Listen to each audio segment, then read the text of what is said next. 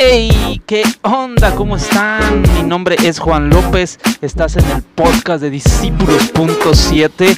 Gracias por escuchar y tomarte tu tiempo. Gracias por ser parte de esto. Te doy la bienvenida a un nuevo episodio.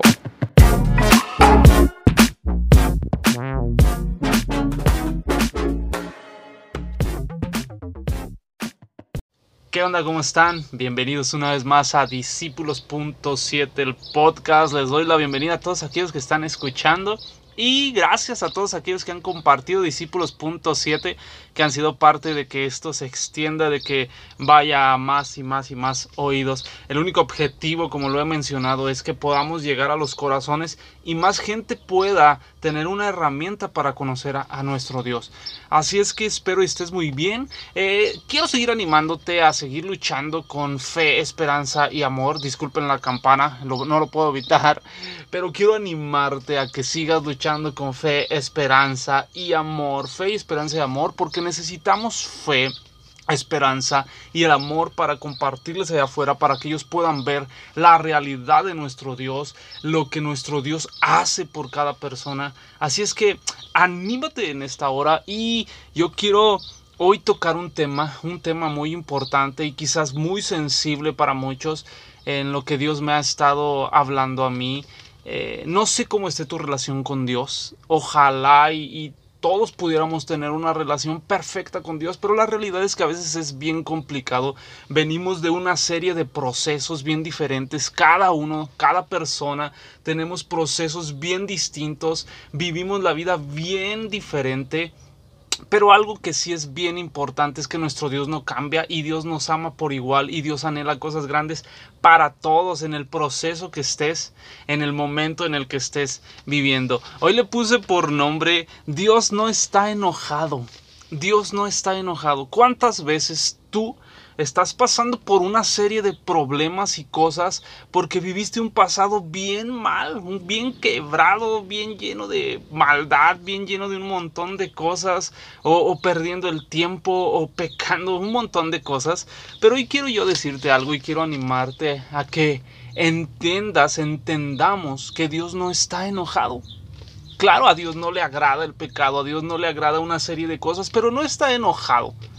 ¿Sabes? Dios a, lo lejos de estar enojado, creemos que Dios solo está con expectativa de que tú y yo entendamos de qué linaje somos. Más que Él esté enojado, Él está con una expectativa de, de que tú y yo entendamos, entendamos quién somos y qué linaje tenemos. A lo mejor tú viviste una vida llena de pecados y maldad. Sabes, Dios no está esperando con el látigo acusarte, sino está con la expectativa como cuando un padre le llama la atención a un hijo y le dice, ¿sabes qué te pasaste? No acepto lo que hiciste, no lo acepto, no lo apruebo, pero te amo y estás con la expectativa de que el hijo vuelva y diga, ¿sabes qué? Sí, papá, me equivoqué, te amo. Para como padre me ha pasado extender los brazos y empezar a decir, te amo, eres un campeón, vas a salir adelante.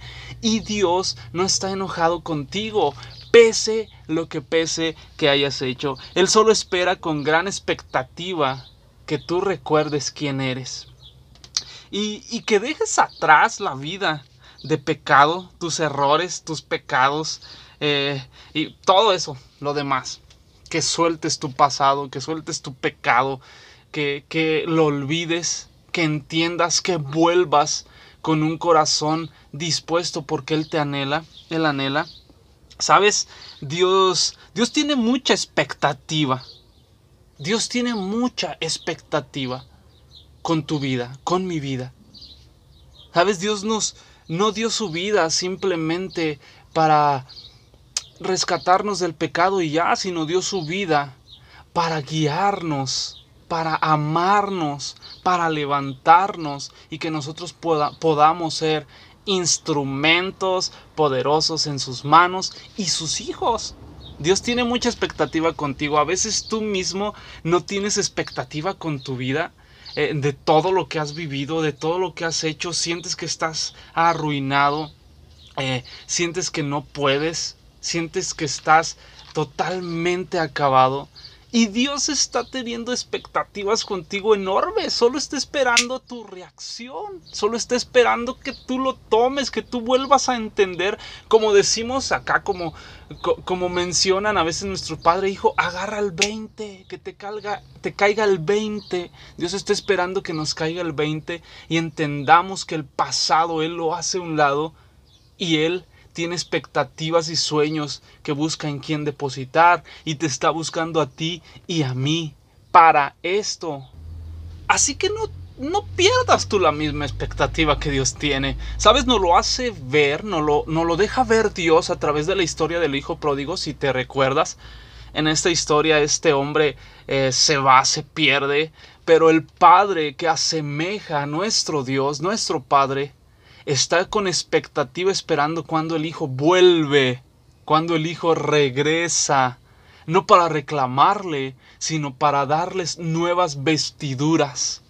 Ahí nos deja ver Dios eh, que no le importa tanto cómo estás, cómo vienes, cómo estás en este momento, lo que hiciste, no le importa tanto, solo quiere que, que vengas, eh, porque él anhela cambiarte las vestiduras. Él anhela ponerte una vestidura de hijo.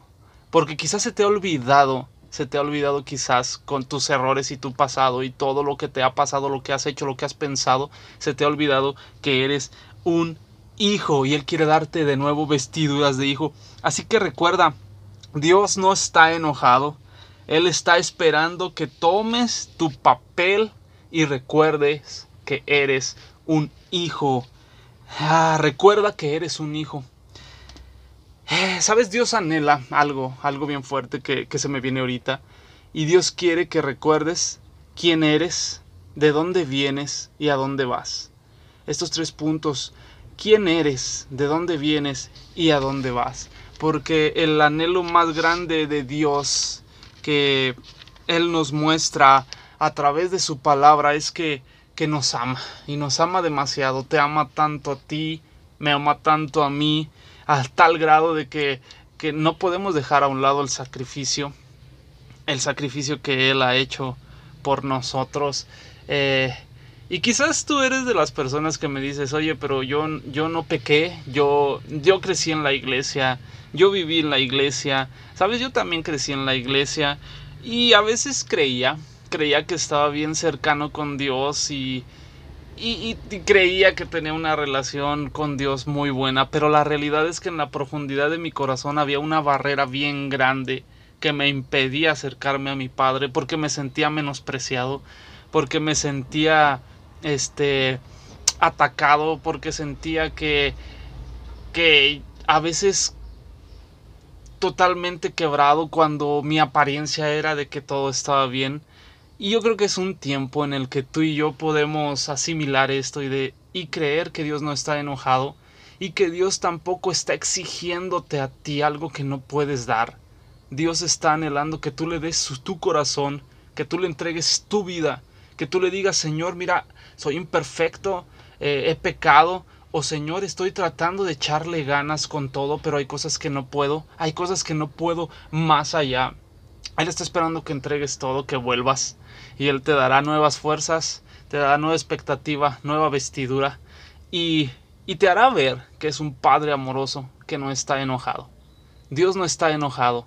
Si tú tienes la oportunidad de bendecir hoy a alguien eh, que está pasando por circunstancias difíciles, te pido con todo mi corazón que vayas y que le digas, ¿sabes algo? Dios no está enojado contigo.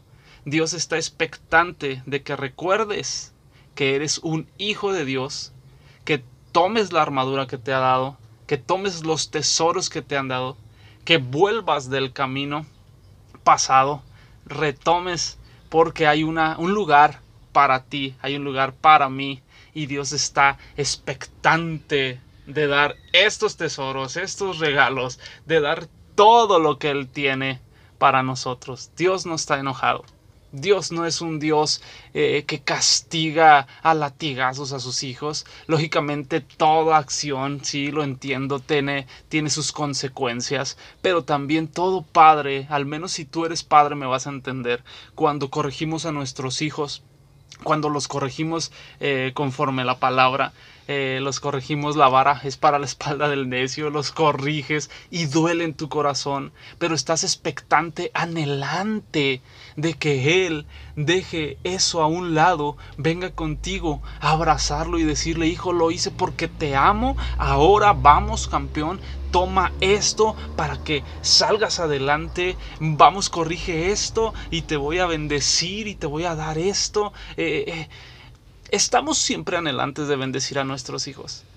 Y si tú y yo, siendo seres humanos, que, que, estábamos perdidos, sabemos dar lo mejor a nuestros hijos, recuerda que nuestro Dios es amor, el creador del amor, el que da amor, el que da todo. Así es que no puede ser, no podría ser que nuestro Dios esté enojado tratando de, de destruirte, porque no es nuestro Dios así. Dios está de que tú vuelvas. Dios está expectante de que tú vuelvas. Así es que anímate. Vamos, anímate, arrebata esta palabra si tú estás pasando por circunstancias bien difíciles en las cuales te sientes bien lejos de Dios o sientes que ya no tienes un lugar con Dios. Dios está soñando contigo y Dios sigue soñando. Dios no está enojado, así es que Dios está expectante de tu vida, vuelve porque te dará nuevas vestiduras. Pues anímate y Dios te bendiga y nos vemos en el próximo episodio de Discípulos.7, el podcast. Gracias por compartir y espero esto sea de bendición y puedas compartir. Te animo también a que te suscribas al canal de YouTube que te suscribas en, en Spotify, ahí está también Discípulos.7 el podcast y que puedas compartirlo, te lo agradecería porque así podemos alcanzar más gente, podemos usar estas herramientas para ir a más. Dios te bendiga y nos vemos en el próximo episodio de Discípulos.7.